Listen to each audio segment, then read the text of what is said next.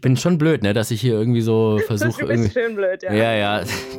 Dankeschön.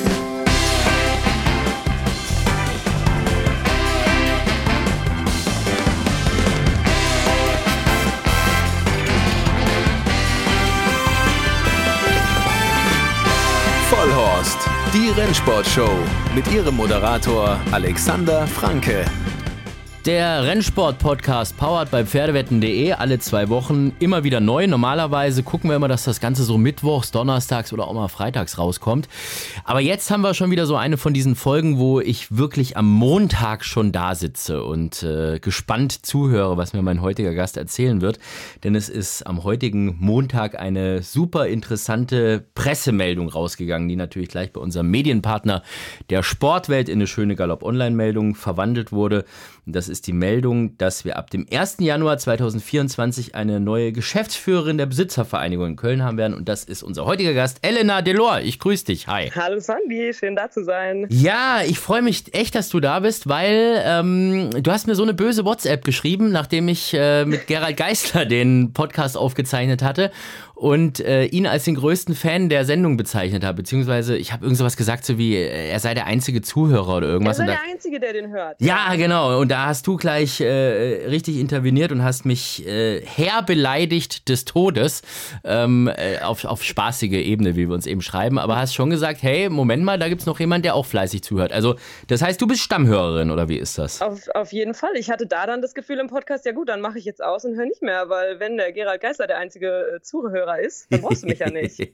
Doch, wir brauchen ja jeden Einzelnen, das ist ja das. Deshalb machen wir es ja jetzt auch so, dass wir jeden Einzelnen bei uns ins Interview holen. Gerald Geisler, der eine, ne? genau. dich als die andere. Warum machst du eigentlich keinen. Podcast? Ne? Du könntest doch das eigentlich auch. Du kannst doch super reden und moderieren und bist charmant, kennst alle. Das ist doch, wäre doch eigentlich auch für dich maßgeschneidert, oder? Ja, ich könnte so einen Konkurrenz-Podcast aufbauen. Ich finde es auch total cool, deswegen höre ich deinen auch so gerne, aber ich muss ja sagen, deiner ist super und ähm, was soll man dann da, muss man auch anerkennen, was soll man dann sich da auch noch mit reinsetzen in das Business? Ja, was heißt Konkurrenz? Also ich meine, es gab ja mal einen Wettbewerber, der ähm, äh, Podcast von Frauke Delius und ich muss ehrlich sagen, ich habe das nie als Konkurrenz gesehen. Gibt's leider nicht mehr. Äh, ich ich glaube, sie hasst mich, aber ich, ich habe jetzt kein Problem mit ihr irgendwie. Ähm, und ich habe das auch immer ganz gerne gehört, weil der Ansatz einfach anders war. Ne? Wir haben ja hier so ein bisschen, mal so ein bisschen äh, Blödeln und so gehört ja auch dazu. Und das war schon teilweise alles ja sehr, sehr gut recherchiert und, und sehr wirklich äh, sachlich, faktisch, analytisch angegangen und so. Von dem her, ich fand das interessant und so ein bisschen Konkurrenz belebt ja auch das Geschäft eigentlich. Also von dem her, Auf jeden Fall. ja. Vielleicht haben wir Ja, bald einen Besitzer, Besitzervereinigungspodcast oder sowas. Kann ja sein, jetzt wo du. Ich werde da mal drüber nachdenken, ja. Hm. Ich bin schon blöd, ne, dass ich hier irgendwie so versuche. du bist irgendwie. schön blöd, ja. Ja, ja. Dankeschön. Ich meine, so, ein- so ein Frauengegenpol zu dir und dann, dann ja, sprechen Ja. wir uns in einem Jahr nochmal. Ja, eben. Mal schauen. Wenn's mit, dann Kannst wird du in mein. meinen Podcast kommen? Genau, weil meiner bis dahin abgesetzt ist. Okay, ja, gut. Genau. Ja, aber jetzt erstmal herzlichen Glückwunsch zu der neuen Stelle. Bist du jetzt die Geschäftsführerin? Weil der Marc Sonnenburg, dein Vorgänger, der hatte ja, oder hat immer noch, muss man sagen, ja so eine ganz umständliche Bezeichnung. Der war doch irgendwie, wie hieß das, Leiter der Geschäftsstelle oder sowas. Da dürfen wir nicht Geschäftsführer sagen. Ist das bei dir dann auch so oder ist das jetzt richtig Geschäftsführerin, Elena Delor? Ja, es, nennt, es nannte sich immer Leiter der Geschäftsstelle. Das sind so ein bisschen rechtliche Sachen. Mhm. Ähm, Herr Baum nennt es jetzt immer Geschäftsführer. Da müssen wir noch so ein paar rechtliche Sachen, so die genauen Feinheiten klären. Im Moment nennt sich es jetzt Geschäftsführer, wie das dann ab Januar wirklich, ähm, das sind aber mehr so rechtliche Fragen, was da der genaue Titel ist. Ja, das ist ja Geschäftsführer genauso. klingt halt immer so sehr schick. Geschäftsführerin vor allem. CEO musst du dir draufschreiben. Das Genau. ist, ja. Nein, das ist ja wie bei Sascha Multerer, ist der bei uns im Interview hier im Podcast war, der hat ja dann auch damals das erklärt, dass äh, bei denen ist es ja der äh, Generalsekretär des Münchner Rennvereins. Genau. Ne? Also das ist so, da haben wir, da merkt man noch so ein bisschen, dass der äh, deutsche Galopprennsport halt an manchen Ecken noch auf Tradition Wert legt. Das habe ich jetzt mal höflich formuliert. Bei ja. uns ist es schon so modern, dass es sich wenigstens Geschäftsführung, Geschäftsführer in die Richtung orientiert. Okay, gut, sehr gut. Was macht denn der Marc Sonnenburg dann eigentlich ab 1. Januar? Der ist, äh, hängt er dann nur noch auf dem Gestüt rum oder ist der, hat er dann eine andere Position? Ich vermute, also er hat ja eigentlich mit dem Gestüt sowieso genug zu tun Mhm. und hatte auch von Anfang an immer klar kommuniziert, dass er das nicht für immer machen wird, da sein Hauptpunkt natürlich das Gestüt ist. Aber Wir hoffen natürlich, dass er im Januar dann in den Vorstand vielleicht kooptiert wird dann auch, hoffentlich, und auch über die Vorstandsarbeit in der Besitzervereinigung natürlich erhalten bleibt. Da war er ja vorher auch schon im Vorstand über die junge Besitzervereinigung und dann über die normale Besitzervereinigung. Und deswegen denke ich, wird er da schon bleiben. Leiter der Zuchtkommission ist er auch noch und Mitglied der Technischen Kommission. Also es ist ja bei uns im Rennsport so, man, man kann schon genug Ämter haben und die Zeit da füllen. Das ist, also ich habe jetzt gerade mal nachgeschaut. Präsident ist Gregor Baum, dann Vizepräsidentin genau. ist Dr. Ingeborg von Schubert, dann haben wir den Ehrenpräsident Ella Bracke, den Ehrenpräsident Ostermann, Präsidiumsmitglieder Lars Wilhelm Baumgarten, Stefan Hane, Nastasia Volz-Degel und du eben jetzt die, die Chefin von dem ganzen Laden. Ist das ein, ist das ein Vollzeitjob eigentlich? Weil ich sehe jetzt Geschäftszeiten Montag bis Donnerstag 9 bis 15 Uhr und Freitag 9 bis 12 Uhr. Das klingt eigentlich erstmal nach einem entspannten Job. So rein von den Arbeitszeiten her. Das stimmt. Ich würde mich gerne an die Arbeitszeiten halten. Ich denke, das wird jetzt noch extremer werden. Es war auch vorher schon eher so zwei Vollzeitjobs. Okay, ja. Also du weißt ja, wie das bei uns ist. Das meiste Geschäft ist nun mal eh auch am Wochenende. Mhm. Und da auch unter der Woche einfach so viele Sachen anstehen. Im, Im Winter meint man immer, es wird weniger, aber dann kommen diese ganzen politischen Sachen machen, wie stellt sich das nächste Jahr auf, Interessen der Besitzer, die Rennvereine und die Besitzer arbeiten zusammen an dem Konzept, wie die nächsten Jahre dann wieder weitergehen. Deswegen ist immer irgendwas zu tun und halt auch am Wochenende einfach immer total viel los, wodurch das schon, schon eher so eine Sieben-Tage-Woche ist. Mm, okay. Auch wenn da offizielle Telefonzeiten stehen. Äh, ja, aber inzwischen, du weißt ja, wie das ist, die meisten kennen einen dann schon, viele rufen eh schon übers Handy an, dann ist, die sind die Geschäftszeiten auch egal. Ich meine, du kennst den Laden ja schon in- und auswendig. Du warst ja bis, oder bist es im Moment noch bis zum 1.1. Assistentin der Geschäftsstelle der Besitzervereinigung. Genau. Ne? Das heißt, kriegst du jetzt auch nochmal einen neuen Assistenten? Assistenten oder wie, oder wie ist das? Ich, ähm, ich hoffe das sehr, lass uns das hier gut, gut laut sagen. Also wir brauchen auf jeden Fall irgendjemanden fürs Büro, das auf jeden Fall. Da gibt es jetzt noch niemanden. Aber es ist doch auch viel Verwaltungsarbeit einfach im Büro. Wir werden gucken, ob wir es schaffen, das mit einer Halbtagsstelle abzudecken, auch aus finanziellen Gründen. Aber auf jeden Fall muss irgendjemand im Büro sein, allein schon für die administrativen Sachen und sowas alles. Wenn das nicht morgens um neun losgehen würde, hätte ich mich jetzt beworben eigentlich. Das hätte ich mir. Du, also ja. Ich bin da flexibel. Wenn du um zehn anfangen willst, dann können wir das gerne hier so machen. Ist immer noch zwei Stunden zu früh. Und dann um, um freitags um zwölf seid ihr schon laut, laut äh, Geschäftszeiten alle weg. Also von dem her wäre ich dann alleine da in einem. Nee, wobei, da ist ja ganz viel Trubel. Ne? Das ist ja, ist ja ganz klassisch Rennbahnstraße. Da, wo also deutscher Galopp ist, ne? Und ich glaube, die Sportwelt ist da auch noch irgendwie zu Hause. Und, und was ist denn da noch alles drin? Also, das ist ja so richtig das Mecker des Rennsports, wo ihr sitzt, oder? Ja, auf jeden Fall. Ich wohne ja auch auf der Rennbahnstraße, das heißt, ich bin wirklich immer hier im Zentrum. Aber drin. nicht in dem, aber nicht in dem Gebäude da, oder? In dem, in dem Klotz, ne? Du wohnst ja, woanders. Fast, okay, fast, ja. fast. Aber nee, ich wohne ein bisschen weiter. Ich wohne quasi direkt gegenüber dann vom Eingang zu den Rennstellen. Mm. Das heißt, man hat hier alles auf dem Weg, kann man immer auch mal so über die Rennbahnen Schlenker gehen, morgens nochmal beim Training und dann ins Büro gehen. Aber ja, da ist, du hast alles schon richtig aufgezählt. Der Sportverlag ist oben drin, der Dachverband ist dort, die Jockeyschule ist mit unten drin die ganzen Kommissionen, die da immer kommen. Also es ist schon immer eigentlich was los und ja. Ich habe das damals auch äh, den Marc äh, Sonnenburg so gefragt, ob das nicht manchmal ein bisschen schwierig ist, wenn ihr alle in einem Haus seid und eigentlich ja die Besitzervereinigung die Interessen der Besitzer und Züchter vertreten soll und dann ja ab und zu schon mal so in Konflikt mit, mit dem Dachverband, mit dem Direktorium, hat man es früher genannt, jetzt Deutscher Galopp treten muss. Weil es ist ja schon so, wenn ich mich jetzt total ungerecht behandelt fühle von, von Deutscher Galopp, dann rufe ich ja im besten Fall dich oder halt eben deine Assistentin Assistentin oder Assistent an und sag, helft mir mal. Ne? Und dann musst du ja, ja eigentlich bei Daniel Krüger klopfen und schimpfen. So ist das ja. Genau, das mache ich auch. Okay.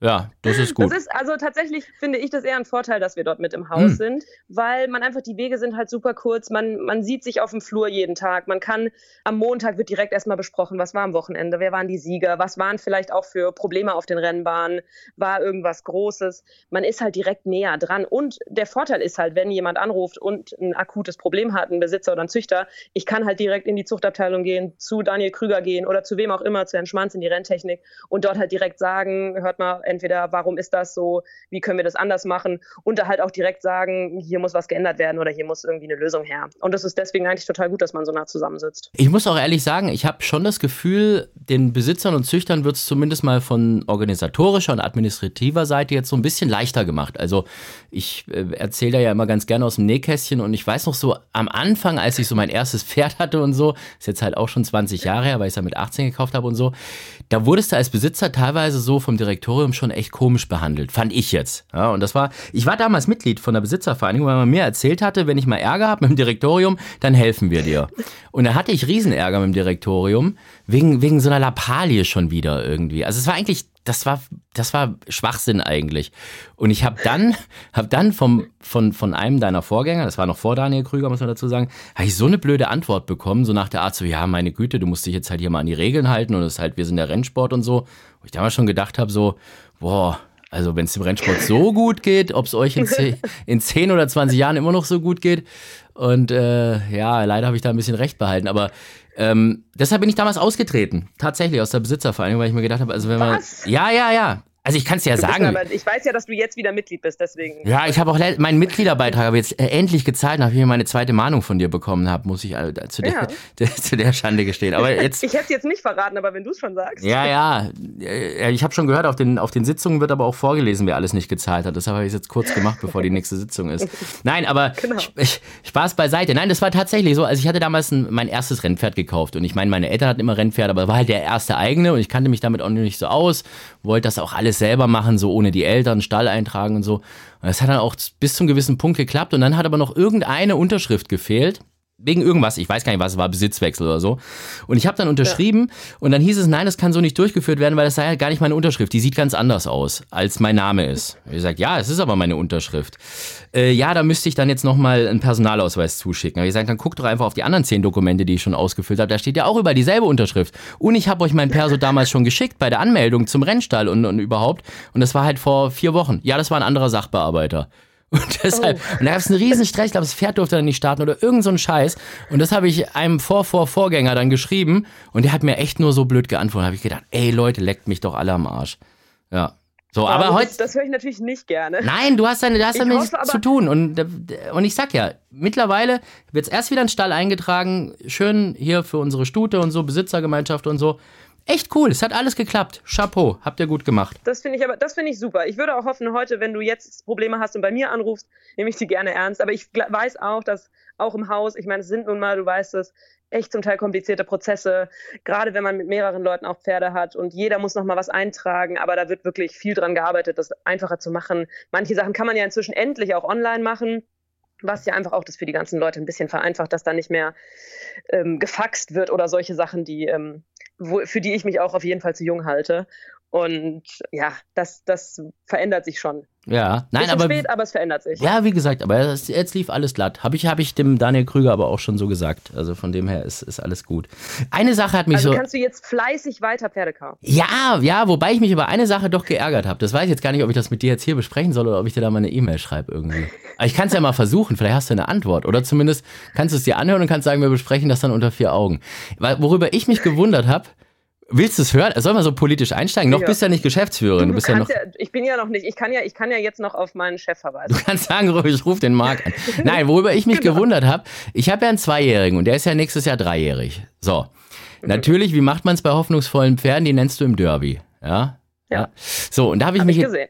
Ja, eben. Und da habe ich mich jetzt schon gewundert, ähm, wie das ausgeschrieben ist dieses Jahr. So als deutscher Besitzer, wenn ich laufe, hoffe ich, dass ich Nummer 19 oder 20 werde zahl 7500 Euro bis zum Ende und dann kommt einer, der in England oder in Frankreich im Derby oder Diana Vierter war und kann mir meinen Platz wegnehmen und muss nicht mal die Nenngelder zahlen. Also, dass der die Nachnenngebühr nicht zahlen soll von 65.000 Euro, ja, das kann ich noch verstehen. Aber dass der nicht mal die 7.500 Euro hinlegen muss, der hat ja vorher viel Geld verdient mit den ganzen Rennen. Das finde ich, da finde ich, fühlte ich mich etwas zu Unrecht behandelt als braver Besitzer, der da irgendwie hofft, irgendwie ins Derby zu kommen. So, ja, hm? verstehe ich. Kann ich dir tatsächlich auch was zu sagen? Mhm. Also es ist einfach so, ich verstehe das auf jeden Fall, wie du sagst. Das ist natürlich das blödste Szenario, was man sich vorstellen kann, dass man eben, wie du sagst, 19, 20 ist und dann fällt man raus, weil eben ein Ausländer nachgenannt wird. Das ist so, das kann auch nicht in Anführungszeichen jedes ausländische Pferd, was kommen möchte. Es muss einfach beim Derby, du wirst das wissen, die letzten Jahre, wir haben ein großes Problem mit dem Rating des Derbys für den Gruppe 1 Status. Und das ist, ähm, wird international immer angeschaut. Auf Europaebene wird immer die Rennen werden jedes Jahr alle Grupperennen, alle Black-Type-Rennen werden angeschaut nach dem Rating und werden eventuell runter oder hochgestuft. Und diese Zeit, die angeguckt wird, sind immer drei Jahre, in denen das Derby eine hohe Qualität haben muss, damit dieser Status gehalten wird. Und leider haben wir schon seit einigen Jahren diesen Sta dieses Niveau nicht mehr erreicht. Das heißt, jedes Jahr fahren Daniel Krüger und Herr Schmanz zum Pattern Committee und müssen da tatsächlich sehr auch immer wieder plädieren, dass das Derby nicht Gruppe 2 wird, was wir alle natürlich auf gar keinen Fall möchten. Und dafür mussten jetzt Maßnahmen ergriffen werden, dass man auch international zeigen kann, wir wissen, dieses Problem ist da, wir arbeiten daran und wir möchten Goodwill zeigen und möchten uns da verbessern. Und eine Möglichkeit eben oder eine Option, die gegeben wurde, war, dass man so internationale Win and Your In Rennen macht. Man darf das nicht genauso nennen, weil Win and Your In ist für den Breeders' Cup die Bezeichnung, aber vom Prinzip ist es das Gleiche. Das heißt, man sagt, man hat international ein paar Rennen. Wenn die Pferde das gewinnen oder die ersten zwei oder drei, dann haben die automatisch eine Einladung fürs Derby. Gibt es ja auch beim Breeders' Cup, dass man automatisch über manche Rennen eine Einladung hat. Das heißt natürlich, klar, das heißt im Worst Case für einen deutschen Besitzer vielleicht, dass man rausfällt. Ähm, was natürlich für jeden deutschen Besitzer super ärgerlich ist, auch verständlicherweise. Es ist nur einfach so, dass man dadurch versucht, auch Pferde mit einem hohen Rating aus dem Ausland dazu zu bewegen, im deutschen Derby zu laufen, damit man am Ende des Jahres das Rating eine gute, äh, gut ist, das Rennen eine gute Bewertung hat und man halt diesen Gruppe 1 Status auf lange Sicht halten kann. Also muss ich im Endeffekt nur schauen, dass meiner gut genug ist, um gar nicht erst Nummer 19 oder Ganz 20 genau. zu werden, sondern Nummer 1 oder 2. Hm? Genau, ich würde sowieso an deiner Stelle sagen, ich weiß gar nicht, warum du dir um diese Position Gedanken machst. wenn, dein, wenn Marry Me super läuft, Gar kein Problem. Also, wenn du auf Platz 1 bist, ich glaube nicht, dass 19 Ausländer kommen werden. Ja, oder wir machen es vielleicht umgekehrt. Vielleicht gewinne ich ja früh genug irgendwie noch äh, im Ausland ein Rennen und dann spare ich mir die restlichen Nenngelder, die restlichen Dings. Tatsächlich. Könnte ich ja machen, ne? Ja. Ja, siehst du mal. Genau. Aber, perfekt. Auch eine Option. Guck mal, wir haben dir noch geholfen, wie du jetzt noch Geld sparst. ja, ich, super. Ich, ich merke das schon. Also, äh, hier Konfliktlösung und so, das hast du schon eins mit Sternchen. Das ist sehr gut. Puh, das gefällt guck, mir. Das war meine erste Aufgabe. Ja, das war eine Hausaufgabe, ne? Das ist, ist schon so. Nein, ich habe mich nur, ich habe mich nur gefragt, warum die nicht die 7.500 wenigstens zahlen müssen, weißt du? Also klar ist noch mehr Anreiz für die, ja, aber zumindest das Nenngeld wegmachen, ja, das ist okay, ja, verstehe ich, aber mhm. ja, naja, aber gut. Äh, wechseln wir mal das Thema. Ich habe ähm, hab mir ein bisschen Sorgen gemacht, als ich die Pressemitteilung gelesen habe und, und auch diesen Artikel bei Gallop Online. Da wurde dein, dein Werdegang so ein bisschen beschrieben. Ähm, und da steht drin, bereits seit 2018 konnte die 30-jährige Eventmanagerin Erfahrungen in der Geschäftsstelle sammeln. In dieser Zeit arbeitete sie zudem als Moderatorin für das Rennbahnfernsehen. Das ist ja, ja, Vergangenheit. Ja, jetzt dachte ich erst, du wolltest auf mein Alter raus, aber da bin ich ja froh. Nein, ich äh, werde mich hüten, mit einer Frau übers Alter zu sprechen. Also, Sehr gut, okay. Äh, das äh, klingt mir jetzt entweder unglücklich formuliert oder als wenn du nicht weiter moderieren wirst. Ja, tatsächlich ist es äh, bewusst so formuliert und du hast recht, ich werde tatsächlich nächstes Jahr nicht mehr ähm, weiter moderieren. Mhm. Ähm, ausschließlich eventuell für die Hongkong-Übertragungen auf Englisch. Mhm. Ähm, genau. Aber die deutschen Livestreams werde ich tatsächlich nicht mehr machen ab nächstem Jahr. Das, Oder ab jetzt schon, weil ich dieses Jahr keine Termine mehr habe. Das ist aber schade. Also, weil ähm, ich finde, du hast das sehr, sehr gut gemacht. Ich habe dir sehr, sehr gerne, das habe ich dir auch schon ein paar Mal gesagt, ich habe dir sehr, sehr gerne zugeschaut.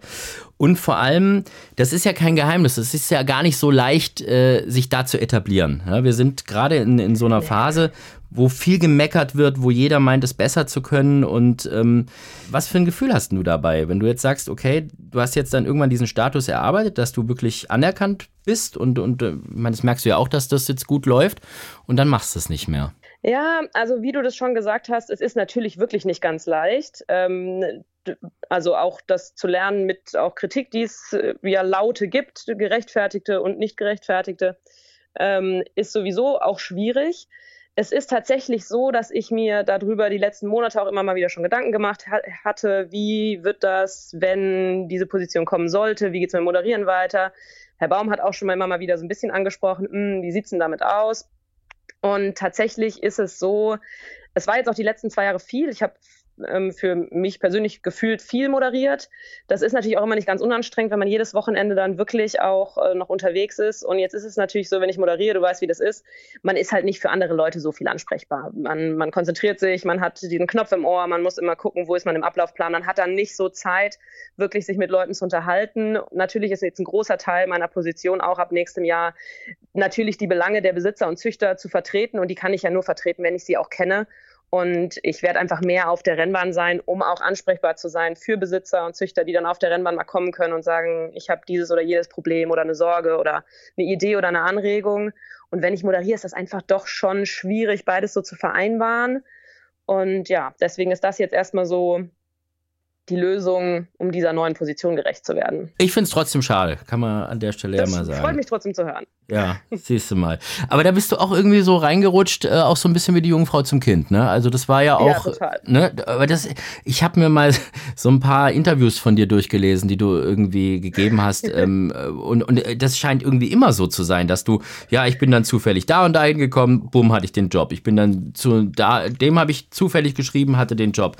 Das war jetzt nämlich beim Moderieren so, das war aber vorher auch schon bei dieser, bei dieser Stelle, bei der Besitzervereinigung ja genauso, dass, glaube ich, Daniel Krüger dir so eher der damals Chef war, so eher aus Spaß geschrieben hat, willst du es nicht machen? Ja, so so ja, hat es doch angefangen. Genau. Ja, es ist tatsächlich auch ähm, so mein ganzer Werdegang mit dem Rennsport, alles immer so ein bisschen so gekommen. So plötzlich war so was anderes da. In Australien schon, als ich angefangen habe, habe ich nicht gedacht, dass ich da irgendwie anfange. Und es war da plötzlich so, bei der BBAG dann in Deutschland ging das auch so los, dass ich eigentlich ein Pferd kaufen wollte, ein Ex-Galopper. Und darüber so einen irischen Jockey ähm, kennenlernte, der eben einen Ex-Galopper verkauft hat, der mich dann zur BBAG gebracht hat durch Zufall. Und der Krüger schrieb damals eben auch einfach nur so aus Spaß mehr, suchst du einen Job in Köln. Und ich bin dann innerhalb von einer Woche nach Köln gezogen, weil das bei mir tatsächlich auch gerade passte. Und mit dem Moderieren das Gleiche, das war halt so ein bisschen, ich habe halt dann auch mal so bei Thorsten Kassel so gesagt, ja, ja, hier und könnte ich ja auch. Das ist dann immer blöd, wenn ich so wenn man ein bisschen große Sprüche klopft und dann der andere sagt, ja, dann mach doch mal. Hm. Und dann war das da plötzlich auch so. Und das war eben dann dieser für mich legendäre Tag im Januar ähm, vor letztes Jahr, ähm, wo ich damit sagte auch schon extra, ich möchte nur bei Daniel Delius mitlaufen. Ich möchte erstmal nur gucken heute, erster Renntag des Jahres 22.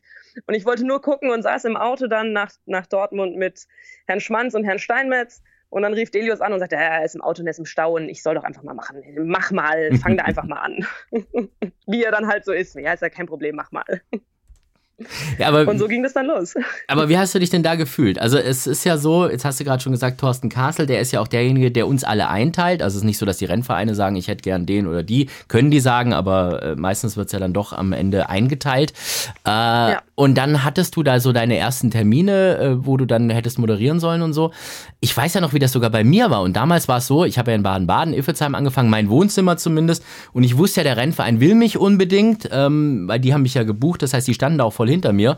Äh, von dem hatte ich es vielleicht ein bisschen leichter. Und es gab auch dieses Internet so mit diesen Foren und so noch nicht. Und der, der Stream, es hat noch nicht jeder bei YouTube zugeschaut, sondern man musste sich da erst anmelden beim Wettanbieter. Also ich möchte sagen, ich hatte bestimmt einen leichteren Start und man hat es mir leichter gemacht zum Start, als es bei dir jetzt der Fall war. Wie, wie war so da dein Gefühl, als du dann da auf die ersten Rennbahnen gefahren bist und die vielleicht teilweise gar nicht wussten, dass du kommst, sondern die haben wahrscheinlich gedacht, okay, Castle oder Delius oder so sind da. Ja, ja, habe ich tatsächlich auch Momente gehabt. Also am Anfang, dieser allererste Termin war halt wirklich, da konnte ich dann nicht drüber nachdenken, weil das war dann irgendwie so spontan. Das war auch in diesem Dortmund. Und ich hatte echt Glück, dass Andreas Tietke damals mit mir das eröffnet hat und auch wirklich total nett war und mich da also ganz freundlich mit mir auch die Eröffnung gleich machte. Und dann war es, es gibt so eine Geschichte, also ich weiß gar nicht, ob ich die erzählen darf, aber ich mache das Alles jetzt darfst mal, du erzählen. Ich, ich meine sie ganz Hören ja eh nur Gerald Geisler zu und die andere Zuhörerin ist gerade im Gespräch. Genau. Also von dem her. Genau, also Gerald kann man einmal zuhören. Gerald für dich. Im, mein Let jetzt letzter Termin auch war in Krefeld vor ein paar Wochen. Und äh, mein allererster, und Krefeld hat für mich so eine besondere Bedeutung, weil Krefeld tatsächlich die Bahn ist, wo ich das aller, allererste Mal ganz alleine moderiert habe. Also ich war ja sonst eben im Winter, bin ich da mit Daniel Delius mitgelaufen und der war ja aber immer noch da. Also hat er mal gesagt, mach du mal und so, aber der war ja da. Und Krefeld war dann dieser erste Termin, wo ich ganz alleine war. Und ich ähm, kam da an, ich war natürlich nervös morgens und habe gedacht, okay, das ist jetzt der erste Termin und ah, aufregend und überhaupt und die Nerven.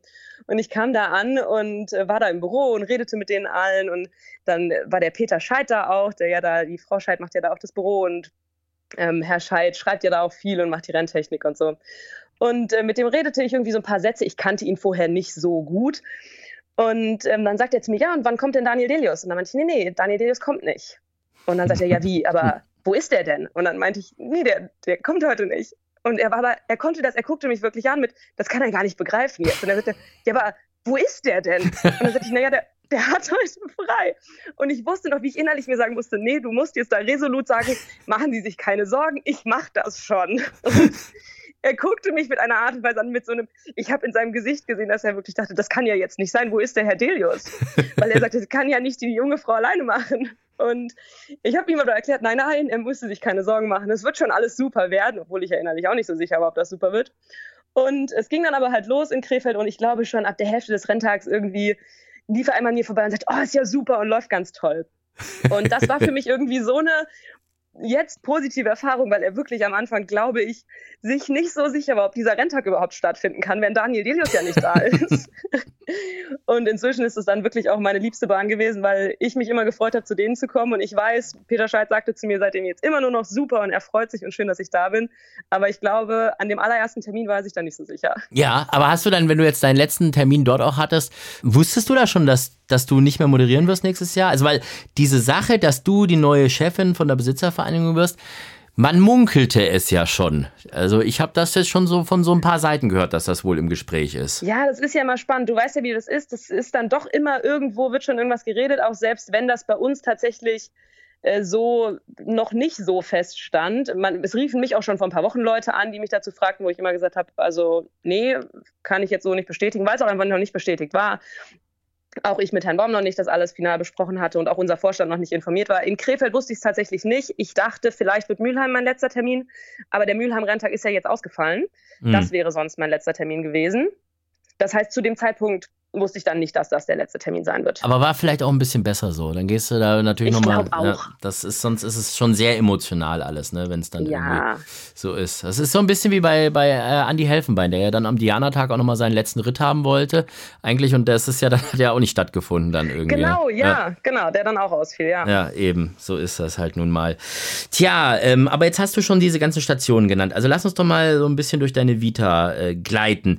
Du hast ähm, eine Zeit in Australien verbracht, habe ich mitbekommen. Dann hast du in einem Restaurant im Schwarzwald gearbeitet, hast du sogar geleitet.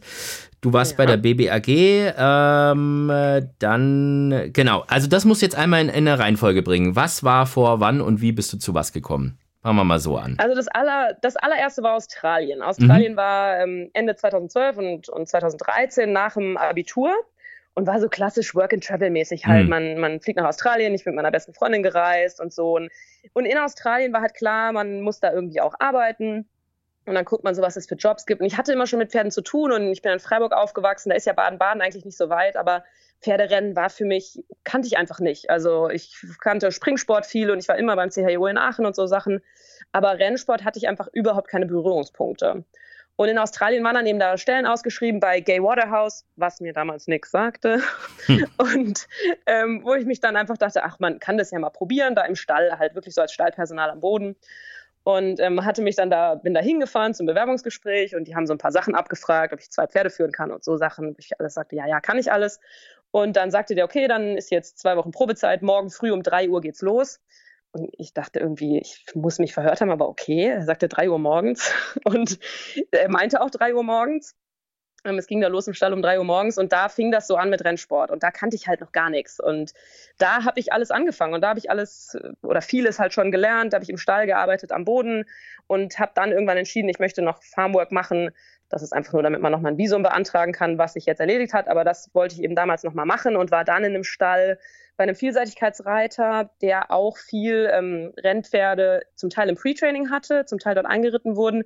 Aber auch in Australien ist das System ja ein bisschen anders. Wenn Pferde gerade zwar noch im Rennbetrieb sind, aber jetzt gerade keine aktiven Rennen laufen, gehen die auch manchmal eben dann auf eine andere Farm, werden da weiterhin trainiert, sind aber nicht auf einer Rennbahn.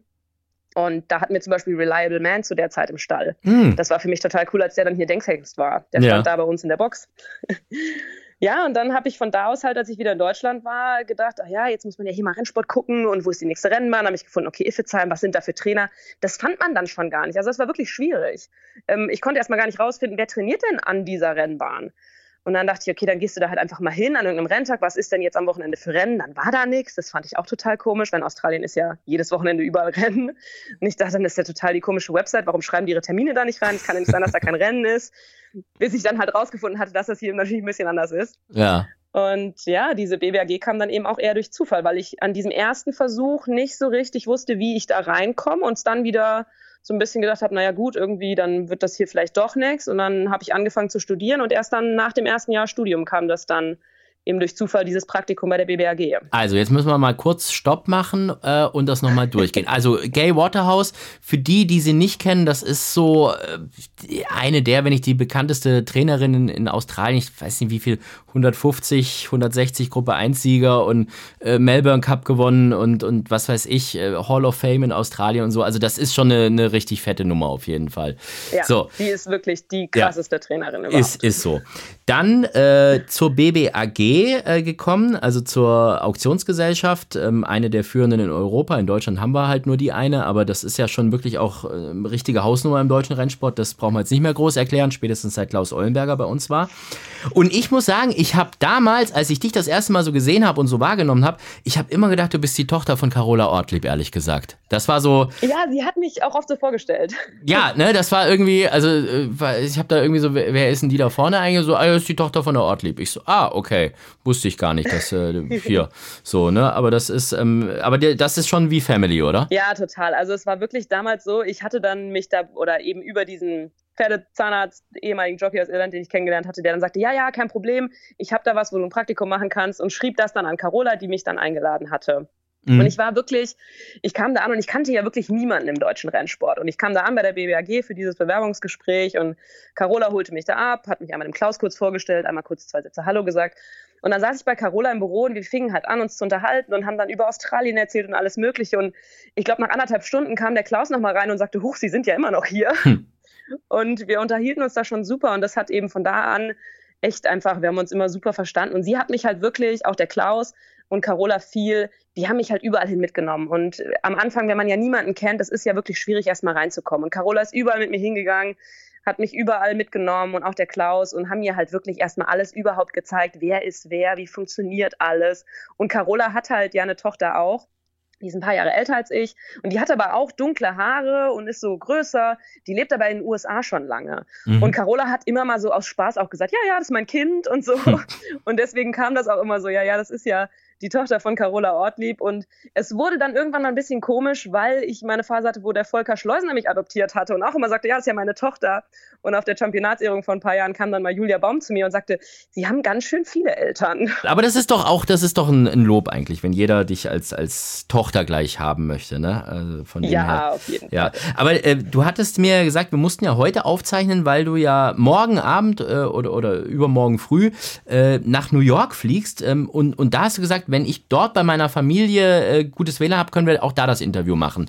Äh, das heißt, deine ja. eigentliche Family, die ist in Amerika oder wie ist das? Ja, genau. Also Tanten, Onkels, Cousinen und Cousins habe ich in den USA und in Kanada einige. Mhm. Und die besuche ich jetzt wieder. Und das sind einfach also Verwandte, Verwandte, die ich total gerne mag. Und die leben halt in, in Queens in New York. Und da fahre ich hin.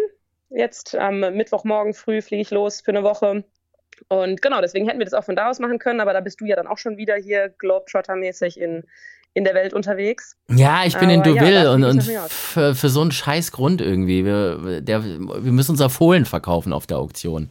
Das ist so ein, so ein ah. ja, das ist ein Fold-Share, ne? Also für die, die nicht wissen, was das ist, ja, ein Fold-Share, das ist also, äh, wenn man jetzt den Deckhengst nicht in, in, in, in voller Summe bezahlen möchte, weil der ein bisschen teurer ist, dann einigt man sich mit Gestüten, dass man sagt, okay, ich habe die Stute, ihr habt den Hengst, ich zahle euch nichts, ja, und äh, dafür gehört uns die, das Fohlen oder das Produkt, wie man dann so sagt, gehört uns dann zur Hälfte jedem. Jeder hat eine Hälfte. Ne? Und ähm, das muss dann aber auf eine Auktion. Ja? Und äh, ja. in dem Fall ist es so, weil es mit dem irischen Gestüt war, die legen da halt ganz oft Wert drauf, dass es als Fohlen schon verkauft wird und nicht erst als Jährling. Mhm. Und äh, diesen Vertrag gibt's halt und äh, ja, deshalb ist jetzt Fohlen-Auktion und da ist jetzt, äh, schlagen jetzt so zwei Herzen in meiner Brust. Entweder wird das Fohlen so teuer, dass ich sage, ach cool, man kriegt ein bisschen Geld und wenn ein Pferd teuer wird, geht's ja auch meistens in einen guten Stall und in gute Hände.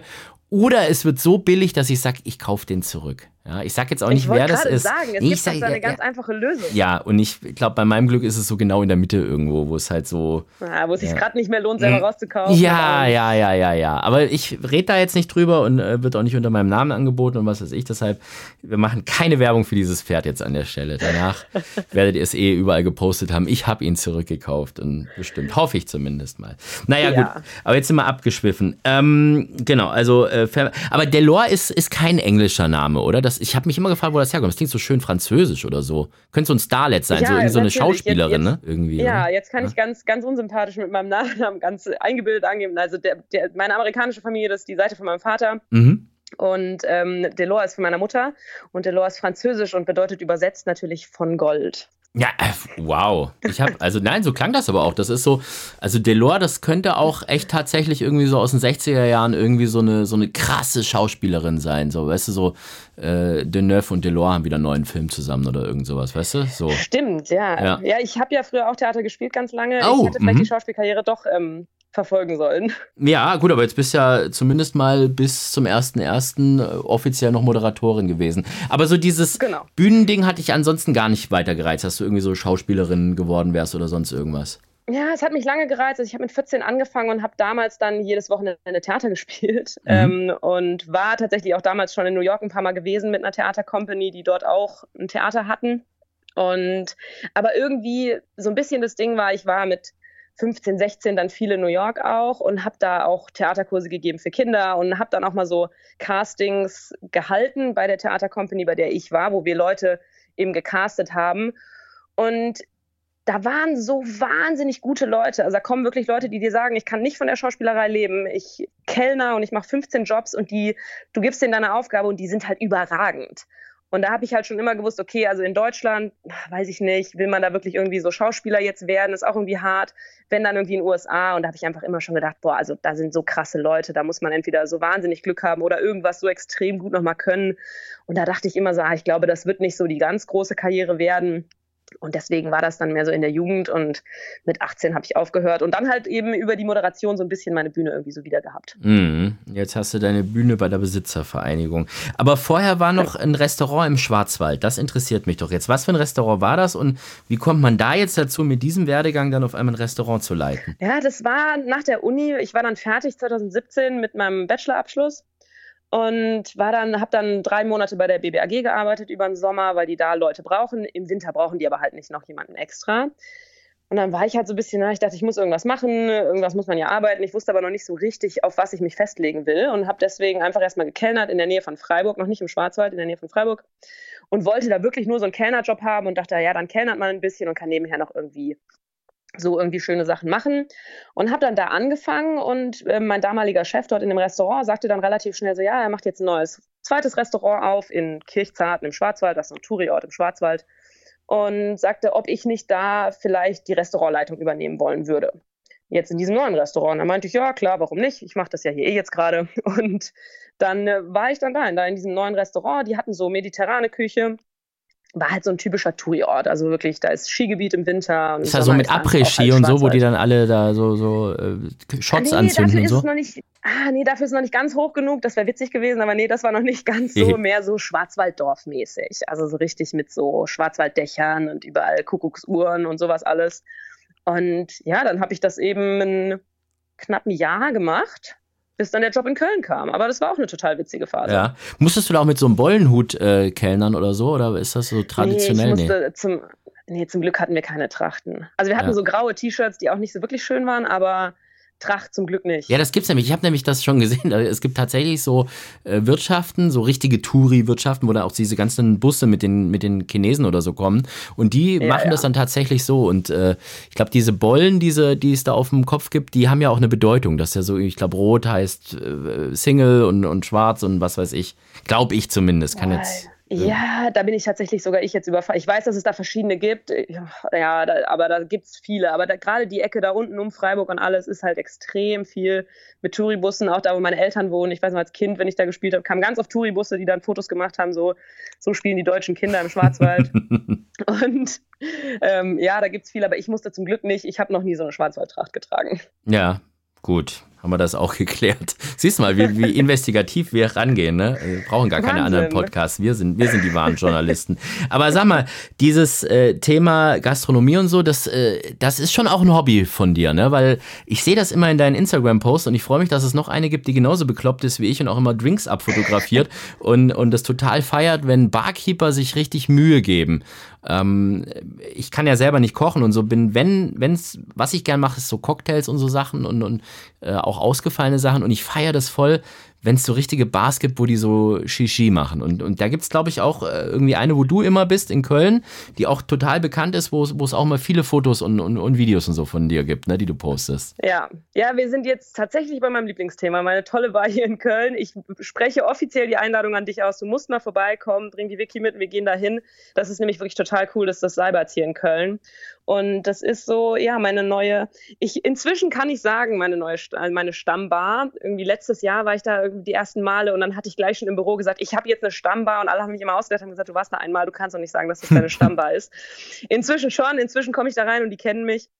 Also inzwischen weiß ich, ich bin da doch schon eher Stammgast und das ist einfach super cool. Das wird dir echt auch gefallen. Die machen halt wirklich, das ist einfach Kunst. Also es ist wirklich ganz ausgefallene Cocktails. Die haben ohne Ende Preise schon bekommen, auch international für Innovation und so Sachen.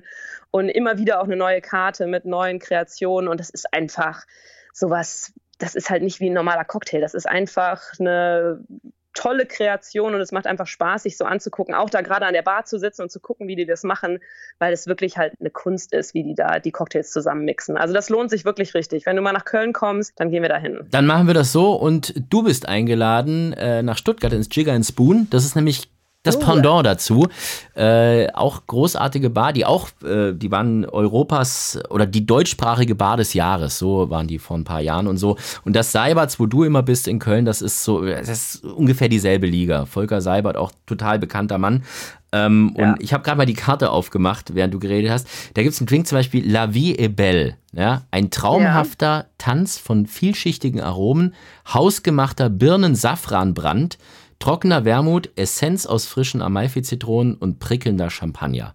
Ja, das ja. ist so. Hast du den schon probiert? Das klingt doch schon geil. Nee, den habe ich, hab ich tatsächlich noch nicht probiert. Es gibt nämlich so viele und es fällt mir jedes Mal wieder schwer, nicht so die zu trinken, die ich so gerne mag. Ich habe aber tatsächlich jetzt auch mir extra vom Volker Seibert eben Tipps geben lassen für New York. Und er hat mir schon eine große Liste geschickt, wo ich überall in New York hingehen kann. Also ich habe auch viel zu tun die nächste Woche. Ja, das ist gut. Essbare Goldpuderblüten gibt es da auch. Ja, die sind auch ganz toll. Die haben auch so einen ganz tollen Schaum mit so Gold. Wahnsinn. Ja, das, äh, das, das klingt auf jeden Fall alles gut. Nein, das ist doch schön. Das ist, äh, haben wir doch jetzt kulinarische Tipps auch nochmal ein bisschen ausgetauscht. Das ist super. Genau. Ähm, nein, aber ich, ich, für mich ist das wirklich Hobby. Ich habe jetzt die perfekte Brücke gefunden. Ne? Also dieses Wort, dieses Wort Hobby. Ich weiß nicht, kennst du die äh, Seite mein-rennpferd.de noch? Die ist wohl mal von der Besitzervereinigung ins Leben gerufen worden. Genau, ja, ja, die hatten wir mal. Mit ja. diesem furchtbaren Banner, das es tatsächlich genau. immer noch gibt. Das einzige Hobby, bei dem sie Geld verdienen können, das, ich weiß, ganz furchtbar. Ja, die, also ich bitte darum, dass das am 1. Januar 2024, wenn du deinen Seibertsrausch nach der Silvesterparty dort ausgeschlafen hast, ja, ähm, oder bist du da in New York? Köln oder New York an, an Silvester? Weißt du das schon? Nee, da bin ich tatsächlich mit einer Freundin nur unterwegs. Weder in Köln noch in New York. Da sind wir ein bisschen, äh, bisschen im Wald. Okay, also wenn du deinen Waldrausch ausgeschlafen hast, dann bitte ich darum, dass das die erste Amtshandlung von dir als neue Geschäftsführerin ist, dass du dieses, äh, dieses Banner äh, umtextest. Ja, also weil es ja, ist ja tatsächlich ist diese Website eigentlich schon lange irgendwie so inaktiv. Da stehen ganz andere Leute im Impressum und so, die, die haben schon gar nichts mehr mit ja, Besitzervereinigung ja, zu tun. Ja. Mhm. Genau, die hat überhaupt nichts mit uns zu tun. Wir haben vor zwei, drei Jahren irgendwie unsere Website neu gemacht und hatten dann alles, was da an Infos ist, bei uns irgendwie, also an guten Infos ist, bei uns integriert und diese überhaupt nicht mehr gemacht. Wir bezahlen auch die Domain nicht mehr und nix. Aber das ist wirklich schwierig, aus dem Internet irgendwelche Seiten zu löschen. Ähm, wenn man die mhm. irgendwie schon mal hatte, kommt man da trotzdem immer wieder drauf. Ähm, ja, aber den Slogan, ich bin auch froh, dass damit nicht mehr geworben wird. Das war eine Zeit vor meiner Zeit, wo damit wirklich geworben wurde. Ich bin froh, dass wir das nicht mehr machen, weil das ist ja nun mal tatsächlich einfach nicht die richtige Werbung, den Ansatz zu wählen. Ja, zumal es ist ja auch inhaltlich nicht richtig. Also es ist ja, ja. du kannst ja eigentlich mit jedem Hobby, um es jetzt mal, äh, mal Rennsport auszuklammern, du kannst ja mit jedem Hobby Geld machen. Wenn ich gerne, ja, wenn, wenn, ich gerne Blockflöte hobbymäßig spiele und ich stelle mich jetzt am Samstag vor ein Karstadt und spiele Stille Nacht, dann werde ich wahrscheinlich auch 3,50 Euro verdienen, ja. Äh, Schmerzensgeld. bist du vielleicht sogar mit mehr Geld rausgegangen. ja, ja, eben. Ja weniger und Einsatz gehabt. Exakt, ne? Und äh, also damit würde ich nicht zwingend werben. Aber das ist gut, dass du das genauso siehst. Das ist so. Nee, also, das sehe ich genauso. Das ist das Hobby mit den meisten Emotionen und mit dem meisten äh, unter Spaßwert und mit den meisten Gefühlen, aber nicht das Einzige, wo man Geld verdienen kann. Exakt. Aber es gibt tolle Gefühle und das ist eine gute Überleitung jetzt schon wieder zu unserer ersten Kategorie für heute. Der schönste Moment. Ja, Ich finde, ich habe mir natürlich Gedanken gemacht, weil ich ja den Podcast kenne und ich finde den schönsten Moment tatsächlich schwierig, weil es echt so viele gibt und oh, man kann in so viele Richtungen gehen. Ich habe jetzt einen gewählt, der natürlich in Australien ist, aber weil das so der Anfang war und ich hatte halt, ich habe ja bei Gay Waterhouse gearbeitet und hatte da ein Lieblingspferd und ähm, hatte so, ja, das war irgendwie so das tolle Pferd. Dann bin ich woanders hingegangen und war dann mal an einem, an einem australischen Feiertag, waren wir auf der Rennbahn in Wyong. Das ist total klein, also verhältnismäßig eine Provinzbahn. Das heißt, die kleinsten Rennen sind immer noch mal mindestens 89.000 Euro drüber geschrieben. Aber das ist so verhältnismäßig eine eher kleine Bahn, so wirklich in der Pampa eher. Da ist man auch jetzt nicht so mit High Heels und schick, sondern wirklich so, alle gehen da auf die Rennbahn. Und da ist dieses Pferd gelaufen und hat gewonnen. Und das war irgendwie so, das war so das erste Mal, dass ich so diese Verbindung gespürt habe zu dem Pferd auf der Rennbahn und dass man so sich richtig dazugehörig gefühlt hat. Und da hat das so angefangen mit diesem Feuer für die Rennbahn und für den Rennsport. Und alle Highlights, die ich in Deutschland erlebt habe oder auch noch jetzt in Europa, die bauen so auf diesen Moment auf. Und deswegen habe ich gedacht, das ist eigentlich so der schönste Moment, weil damit ging das Ganze hier jetzt überhaupt los. Ja, das ist cool. Du warst auch in der Zeit, glaube ich, dort, als Black Caviar da so groß war, oder? Ganz genau. Oh, es war toll. Ganz toll, ja. Ja, das war, also ich, ich habe ja einmal das Vergnügen gehabt, eine Woche in Australien zu sein und da zwei Renntage zu sehen. Ähm, das war schon krass, aber ich glaube, als so dieser ganz große Hype da war, ich meine, da gab es ja Public Viewing und was weiß ich was, wie ja. bei Wings ja damals auch und so. Ähm, ja. äh, da, das ganze Land hat verrückt gespielt wegen dem Pferd, ne? Total, total. Alle kannten das auch und ich weiß auch da, wenn ich erzählt habe, wo ich arbeite, alle wussten das und wer das ist und die tollsten Rennpferde, jeder kannte Black Caviar und man hat das so, man hat das alles, man hat, wir haben immer zusammen die Rennen geschaut. Alle haben sich so mit diesem Pferd gefreut. Das war super. Es war so einfach, das Pferd war richtig so ein National Hero in Australien. Kommen wir zur nächsten Kategorie. Der peinlichste Moment. Ich muss hier jetzt so tempomäßig ein bisschen durchpeitschen, weil ich dir versprochen habe, weil du ja noch für Amerika packen musst und so viele Aufgaben noch hast, dass wir nur eine halbe Stunde brauchen. Und wir haben jetzt schon fast 50 Minuten. Deshalb ge gebe ich jetzt Gas. Also, schieß los. Ja, ich habe tatsächlich, äh, ich konnte mich nicht entscheiden. Es gibt natürlich viele. Ich habe jetzt mal zwei. Ähm, ich fange mit dem ersten mal an, weil das so chronologisch der erste ist. Und zwar ging es los bei meinem Praktikum bei der BBAG. Ich bin gespannt, ob der Klaus Eulenberger sich noch daran erinnern kann. Ähm, ich kam ja, ich habe es ja kurz angesprochen, ich kam vom Theater. Rennsport in Deutschland kannte ich noch nicht. Ich kannte nur den australischen Rennsport. War jetzt also bei diesem Praktikum bei der BBAG schon, weiß ich nicht, ein paar Wochen gewesen und ich sollte für den Klaus Texte Korrektur lesen für die Vollblutausgabe der BBAG im Sommer. Das habe ich dann also gemacht, habe da schön alles durchgelesen, angestrichen und dann war auf der ersten Seite ein Einleitungstext von Karl-Dieter Ellerbracke mit an die, an die Leser und an alle. Und unten drunter stand natürlich Hals und Bein, ihr Karl-Dieter Ellerbracke. Jetzt weiß ich nicht, ob du schon hm. weißt, was kommt. Nein. Ich habe natürlich korrigiert und, und da reingeschrieben, Hals- und Beinbruch, Karl-Dieter Ellerbracke, weil das sagt man im Theater und ähm, der gab das dann dem Klaus Eulenberger und meinte, ja, hier, hier ein paar Fehler korrigiert und so. Und der kriegte sich nicht mehr ein und sagte, was soll denn das? Also, und der musste so lachen, warum Hals- und Beinbruch? Das kann ja irgendwie nicht sein. Und ich wusste gar nicht, wie mir geschieht, weil ich wusste nicht, dass man Hals und Bein sagt. Das kannte ich einfach nicht. Ich kannte nur aus dem Theater, auch auf dem Englischen, da heißt es Break a Leg und im Deutschen heißt es Hals- und Beinbruch. Und dass man das halt im Rennsport jetzt nicht unbedingt sagen sollte, war mir nicht so bewusst. Und ähm, ja, das fand der Klaus sehr lustig, dass ich da äh, den Lesern Hals- und Beinbruch wünschen wollte. Aber es, es, es ist ja nicht erschienen. Es ist ja, es ist ja noch an der letzten Instanz Klaus äh, hängen geblieben. Ein Glück, überleg hm. mal, da hätte dann gestanden Karl-Dieter Ellerbracke auch noch drunter. ja, gut. Also ich habe nochmal Glück gehabt. Inzwischen weiß ich's. Und ich habe eine Anekdote noch, weil mich daran, ich hatte vorhin mit der Petra Franken im Dachverband darüber geredet, über den peinlichsten Moment. Und die sagte sofort, ah, du hast doch noch einen, an den ich mich erinnere. Und das war in Berlin beim Moderieren vor ein paar Monaten. Monaten, als ähm, ich stand da, es war schon alles anmoderiert, die Pferde waren am Aufgaloppieren, ich stand am Geläuf mit vielen Pferdepflegern und allen möglichen Leuten. Und dann kam eine Frau auf mich zu, die da fotografierte und sagte zu mir, während da viele andere Leute neben dran standen, sagte, hm, du sag mal, ist Deutsch denn eigentlich deine erste Sprache? und ich dachte so, ups. Und alle drehten sich schon so peinlich berührt weg, so wie, uh, uh, unangenehm, weil ich so sagte, ja, und alle schon so unangenehm weggingen. Und die meinte, ja, weil du versprichst dich da immer bei diesem einen Wort, du sagst immer favoritisiert und das heißt nur favorisiert. Und dann dachte ich wirklich so, oh, okay, aber diese Frage, ist Deutsch denn deine erste Sprache? Und alle gingen so einen Schritt nach hinten, so wie die sagten, uh, da wird's peinlich, wir gehen mal zur Seite. Ja, Ich weiß es jetzt. Okay, also das heißt, äh, wenn du doch noch, äh, weiß nicht, 30. Dezember oder irgendwas Silvesterrenntag äh, moderierst oder so, dann, ähm, oder Championatsrenntag, dann wird es keinen Favoris Favoritisierten mehr geben, sondern nur die Favorisierten. Genau, okay. ich, ich habe seitdem vermeide ich das Wort komplett. Ja, es, äh, es ist schon manchmal so, dass einen tatsächlich ähm, Zuschauerinnen und Zuschauer dann ansprechen auf Fehler, die man macht, die sind einem gar nicht so bewusst. Also es gibt ein es Wort. Bewusst, ja, es gibt ein Wort, das ich sehr, sehr häufig benutze. Irgendwie so ein Füllwort. Also jetzt nicht ähm oder irgend sowas, sondern es ist tatsächlich ein, ein, ein längeres Wort. Ich sag's jetzt nicht, weil sonst achten alle drauf. Und mir ist tatsächlich aufgefallen, ich habe mich am Anfang tierisch aufgeregt, weil der, der hat mir das ziemlich wütend gesagt, ja, Sie müssen mal aufhören, immer das und das zu sagen. Und ich so, oh, okay, mache ich doch gar nicht. Habe mir dann nochmal einen Stream angeschaut und gesagt, der hatte recht. Und das ist wirklich so ein Wort, das habe ich total oft benutzt. Und äh, ich versuche es ja. mir gerade abzugewöhnen. Ich sage nicht, welches Wort es ist. Kann jetzt jeder sich selber aus, äh, ausmalen. Aber ähm, ja, Gut. So, ähm, was haben wir denn noch? Ach ja, den, äh, die, die, die Charity-Wette. Ich habe dir ja zwei, äh, zwei Hausaufgaben heute schon gegeben. Das eine war ja die Sache mit dem Derby vorhin, dann noch die Sache mit dem Banner, mit dem Hobby. Die dritte Hausaufgabe für dich wäre jetzt eigentlich, es besser zu machen als ähm, dein Vorgänger, denn der war mit seiner Charity-Wette komplett weg. Ich glaube, der war, sein, sein Charity-Starter war sogar, ist gar nicht erst gelaufen im, im Arc oder irgend sowas. Also von dem her, ähm, du kannst es nur besser machen.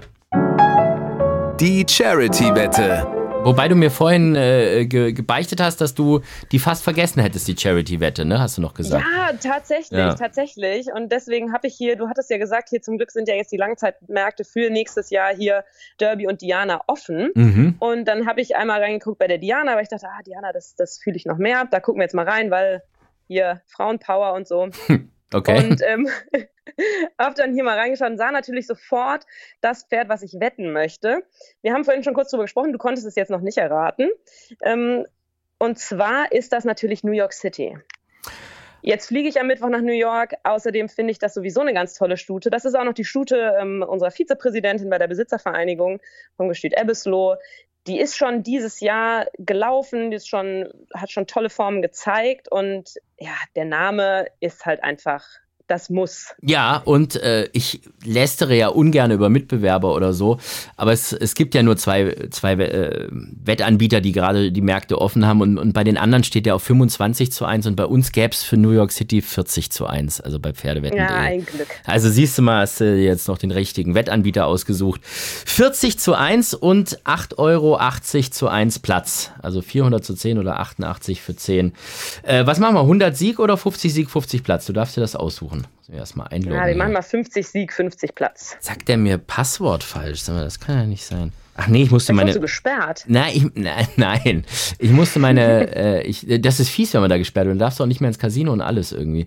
Ähm, ich, ich, weiß, ja, ja. Mh, mm, ja, ja, das ist seit es äh, Lugas gibt, äh, besser aufpassen. Nein, ich musste meine ja. ganzen Passwörter ändern, komplett alle, weil ähm, äh, ich mache es ja immer so, ich, ich kaufe mir immer am Anfang des Jahres ganz viele so Hotelpunkte, mit denen ich dann am Ende die Hotelübernachtung zahle, dass ich da ähm, dann nicht mehr den Stress habe und so. Und jetzt habe ich angeblich äh, in, in eine Woche lang war ich auf Reise durch England und habe da in allen möglichen Hotels angeblich gepennt und meine ganzen Punkte waren alle weg. Da hat irgendeiner auf meine Kosten sich schön durch die ganzen ähm, Marriott-Hotels in, in, ganz England irgendwie äh, gefressen und, und gefeiert. Und das war ein Riesen-Act und äh, die haben dann gesagt, irgendwie mein Passwort oder meine Passwörter waren irgendwie in, in irgendeiner Liste drin. Äh, und mhm. deshalb habe ich jetzt alle Passwörter geändert. Das muss ich jetzt nur gerade rekonstruieren. Aber da mein Passwort E Elena BV24 ist, war das jetzt ganz einfach. Ja. So, ähm, äh, genau, also 50 Sieg, 50 Platz. 2440 Euro gäbe es für den Hand-in-Hand-Cup. Äh, geht also den äh, kranken Kindern zugute. Kinderkrebsklinik, äh, Kinderhospiz etc. Ähm, das ist eine tolle Sache und äh, ich wünsche dir auf jeden Fall Hals und Bein für New York City. Ich weiß gar nicht, ist die schon gelaufen, New York City, oder ist die noch? Ja, so, die ist ja schon dreimal gelaufen. Uh, ja, ja, stimmt ja. Hier Mülheim, da habe ich nicht moderiert, München habe ich nicht moderiert und äh, Baden-Baden, das war die Winterkönigin, da hat der Thorsten moderiert. Also ich bin entschuldigt. Zweiter, zweiter, dritter. Ja, stimmt, ja, hier, Winterkönigin, dritte gewesen. Das ist ja. zu, zu Chagara. Wobei Chagara wurde bei uns auch schon äh, hoch gewettet, muss man auch dazu sagen, in der Charity-Wette. Also ja, aber ist ja umso besser für die Charity-Wette, weil es haben verschiedene Pferde abgedeckt. Das heißt, es gibt hoffentlich in, den, in vielen Fällen gibt's was für den Charity Cup. Ja, das stimmt allerdings. Also, dann haben wir das geklärt. Äh, Hals und Bein dafür. Und ähm, tja, das äh, war doch eigentlich jetzt ein sehr nettes Gespräch. Es hat mich sehr gefreut. Wir sind noch unter einer Stunde geblieben. Also Wahnsinn, hätte ich nicht mit gerechnet. Ich hatte kurz so ein bisschen Angst, dass, dass wir selbst diese Marke knacken, äh, wenn wir zwei miteinander reden, die ja dafür bekannt sind, dass sie gerne mal Schwierigkeiten haben, den, den Mund zu halten. Aber das, das haben wir ganz die gut hinbekommen. Unter sich. Ja, das ist immer, das ist schon echt anstrengend irgendwie. Aber äh, ich finde, das war jetzt, das war jetzt in Ordnung. Und das Schöne ist, bei Spotify kann man jetzt auch mit anderthalbfacher Geschwindigkeit hören. Also für diejenigen, die denen das irgendwie jetzt zu, zu aber dann, wir reden ja eh so schnell, ist, dann ja. hört man uns gar nicht mehr.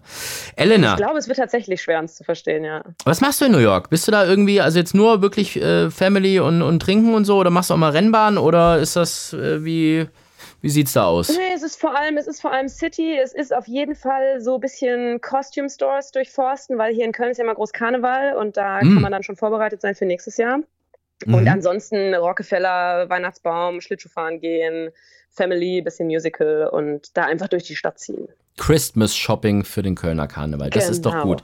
Elena Delors, die zukünftige Leiterin der Geschäftsstelle oder vielleicht auch Geschäftsführerin, schauen wir mal, der Besitzervereinigung, aktuell noch begnadete Moderatorin, die aber ihr Amt niederlegt zum 31. Dezember und dafür sorgt, dass ähm, der Rennsport nicht mehr das einzige Hobby ist, bei dem man Geld verdienen kann. Ich kann das schon so zusammenfassen wie beim Herzblatt damals, ne? So ein bisschen irgendwie. Ganz Gut. stark, ja. Also, vielen lieben Dank. Dir alles Gute, Hals und Bein und bis dann. Dankeschön. Vollhorst, die Rennsportshow. Podcast von Pferdewetten.de Moderator Alexander Franke. Inhaltlich verantwortlich Sascha van Treel.